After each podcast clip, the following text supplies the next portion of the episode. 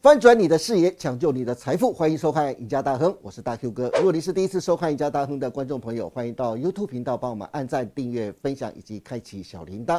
你的支持是我们节目成长的最大动力，因此欢迎大家踊跃的帮我们按赞跟分享哦。好，今天节目开始，赶快来欢迎我们的航运专家，我们的资深分析师李春华老师。华哥你好，哎，大 Q 哥好，各位投资朋友大家好。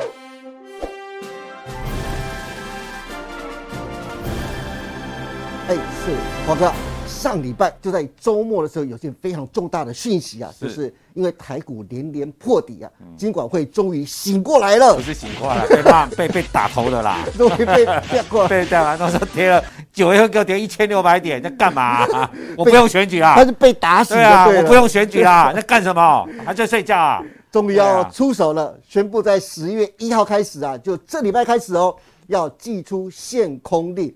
这不是禁空令哦，跟各位观众朋友特别强调，这是禁空令是全面禁止放空，但是限空令呢、只是局部限制空方的动作。投资人第一个要非常清楚政府的文字游戏，所谓的限空令，第一是调降每日盘中借券卖出委托数量，从百分之三十调降到百分之二十。第二个是融券的保证金乘数从百分之九十啊调高到百分之百。根据统计啊，过去四次的净空令啊，成功的几率只有一半。各位想一想啊，光是完全的净空令的成功几率只有一半哦。那这次是限空令哦，政府干预可能会让市场更恐慌啊。但是无独有偶的，就是南韩股市因为今年来崩跌了百分之三十五点六，比台湾更惨啊，创两年的新低。也跟随台湾的脚步，不但在九月三十号开始紧急回购两兆韩元的债券，干预汇市，还准备启动股市平准基金，就是台湾的国安基金啦、甚至还规划祭出限空令稳定股市啊。其实台湾这次的限空令引发网络的热烈讨论，股民看法两极。不看好的股民指出啊，限空令成功几率只有一半啊，会造成股市流动性的大幅萎缩。短线恐怕会跌更多。另外一派看好的网友则表示，空军要哭哭了，限空令搭上国际行情，大盘还不喷爆吗？这些声音啊，等一下我们都好好来问一下华哥哦。那华哥，你怎么看金管会这次的限空令能让大盘在一万三前止跌回稳吗？但是华哥，你认为呢？这次的限空令真的有用吗？应该像短线会有用啦。其实应该讲说，短线它刚好配合了这一次的整个大盘嘛。你看这一波已经跌了三十二天了，对，跌了两千一百多点，上一波跌了二十九天，跌了两千八百点嘛。那这里来讲，你说从天数来讲，其实跟上一波已经差不多了啊，这是第一点。第二点来讲，那技术面来讲的话，其实你说在这里要一个反弹，其实我觉得也是合理的啦。你看对最近很多的个股的融券都一直在往上飙哦，是对尤其是航运股的部分就会看得非常的清楚。哎，这是有蹊跷对喽。对对对，所以短线上来讲的话，其实就限供令来讲，我觉得一定有帮助。嗯，至少你会看得出来，啊，政府终于觉醒 了吧，有在动作了吧？国安基金十月六号，我跟你讲，那个才是关键，爆载了，我不晓得啊、哦，嗯他说。会公布他的持股比率，对不对？哦我、这次买了，对如果都都一块钱都没买，那就糗大了。那就会被骂死。所以如果说他之前没买的话嗯，他又提前开会的话，又要公布的话，你想他这几天没买会不会买一些？哦那哎总是要给他看一下吧，是对不对？我们刚刚当 Q 哥说光辉十月啊，对不对？对你再不光辉一下， 你本来说国安基金七月十三号说进场，哇，这搞了两两个月了，连一块钱都没买进去是，那你耍我啊？那你选都不用选了，嗯嗯，你政府没诚信嘛。但是短线上，不管技术面也好，政策面也好，至少对台股来讲还是相对有利。所以只要等美国股市这边来讲，不要再破底。我们现在的盘是美股破底，台股彻底啊。是，好、你看这里这这个礼拜今天就在在测了嘛，哈、嗯对，所以这里来讲，你短线不用太悲观，嗯，哦，但是就操作上来讲的话，这波真的有弹，你持股在五成以上的，我还是建议你一定要卖一些股票。嗯你如果说手脚要要要快的，你可以看最近来讲，货柜这边有种止跌的，哎，对你要哦真的要抢反台湾，我觉是得你货柜你可以可以观察一下啦。是，哎、嗯，不过华哥，我想特别问一下，既然十月份您看好有一个反弹波的话，对那这次反弹的幅度会到哪边？之前的国安基金的防线一三九二八有没有可能触碰得到呢？我觉得台股一定是跟着美国股市走对。我们有的话就是政府在这边有强力要护盘的决心，可能会抗跌。但是你真的要涨，你美国股市不涨，我们绝对涨不上去。是，哦，我只能这样跟各位投资朋友讲。嗯好哦，所以说这一次来讲啊，一三九八能不能过，还是要看美国股市的强度而定啦、是，对，好，那华哥，接下来我们要继续来追踪运价喽。在上海集装箱指数 SCFI 啊，已经连十六周的下跌了。上周啊，又跌了百分之七点一九，来到一千九百二十二，华哥跌破两千点了啦。嗯没关系从啊历史的高点下来啊，跌幅超过了百分之六十嗯二，回落到二零二零年的第四季的水准，并创下二十二个新低喽。那其中美西线的运价大家都知道跌最凶了。从历史高点下来，已经跌了超过七成，陷入成本价的保卫战了。为了稳住运价，船公司兵分两路，哎，真的就像华哥上礼拜说的，哎，对外开始大幅减班，对内呢则启动红字管理。就什么叫红字管理呢？就是调整运价，以不亏钱载运为底线啊。上礼拜华哥也特别提到哦，在减班方面，全球的主要航线啊，七百五十个航次啊，取消了一百二十二个，取消率为百分之十六啊。现在有一个有趣的现象，就是许多企业啊选择跟船运公司针对合约重新谈判，却出现了、现货价跌破合约价的倒挂现象。企业纷纷跟船运业者展开新一轮的谈判，调整目前的运费价格。华哥，我想大家都很知道啊，对于接下来的运价何时才能够止稳或回稳呢？说何时来讲，至少上个礼拜的跌幅不是十趴了，剩下七趴而已。对，所以你可以看得出来，它跌幅已经慢慢在趋稳了哈。那其实这个礼拜应该第六周了吧？嗯其实你看，差不多跌了百分之六十的左右了。我记得前五周是十趴嘛，对对不对？对所以你这样累积下来，光这六周已经有跌了六十趴的跌幅了哈是。就短线上来讲，但是你看股价来讲跌那么多嘛，第一个嘛，你都去看长隆的股价，你看上个礼拜大盘跌了八百点，长隆收盘都不会跌破一百四十四。你看外资从一百八十七挂牌到目前为止都在买哦，都在买哦。投信也都在买哦。。对，其实这一波杀下来是我们内资杀下来，那个融券杀下来的哦。。是那谁会赢？当然，我现在不能跟你讲到底是谁会，我们到后面才知道。但是你投资表你去看几个点哈。第一个点， 假设你是张国华哈，我们假设你是张国华，你这两年赚了四五千亿啊，你会为了现在这种五连个五块加，你会你会难过吗？你会紧张吗？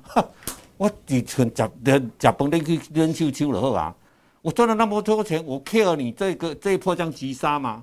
急杀是好事情，同志们，我上个礼拜跟各位讲过了，是，急杀是杀给欧盟看的，对，杀给美国政府、美国美国半路。你说我们在操作股价，什么海事委员会要调查我，我就跌给你看，对不对？你看跌的够不够重吧？ 是五个礼拜跌个快六十八。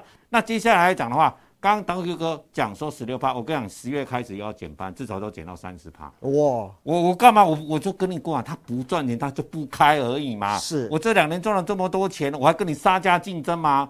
所以我说，最少他们来到我这上，大夫讲红字管理啦，他赔钱他不走了啦。那我请问投资方再一个问题，明年的景气，其实以目前看，今年已经没希望了。所以你看到、他没希望的过程当中，我就急杀给你看嘛。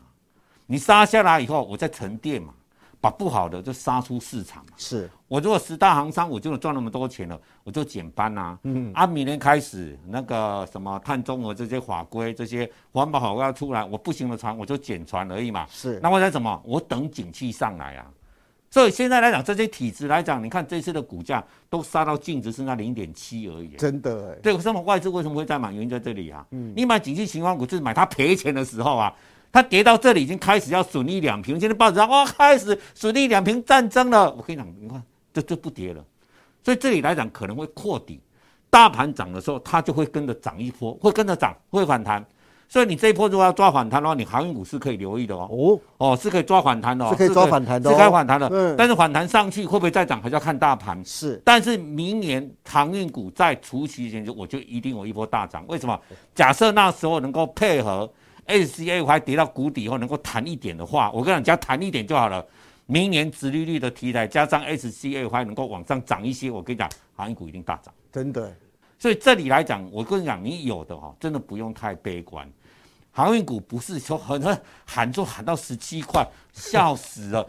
两百零六的净值的公司，你要喊到十七块，你怎么喊的？那个乱喊，你不要相信那些五四三的。现在来讲，我们刚刚再讲一个重点啊，刚刚大 Q 哥讲说那个运价倒挂，对不对？。是那我请问同志们哦，我现在运价，假设我们假设了哈，好从美西来讲，我跟你长约，我跟你签了，假设我是八千块美金好了，好啊，现在现货价来讲跌到现在假假设三千块好了，是我请问你，你人家货主来讲，你好意思叫人家调调到三千块吗？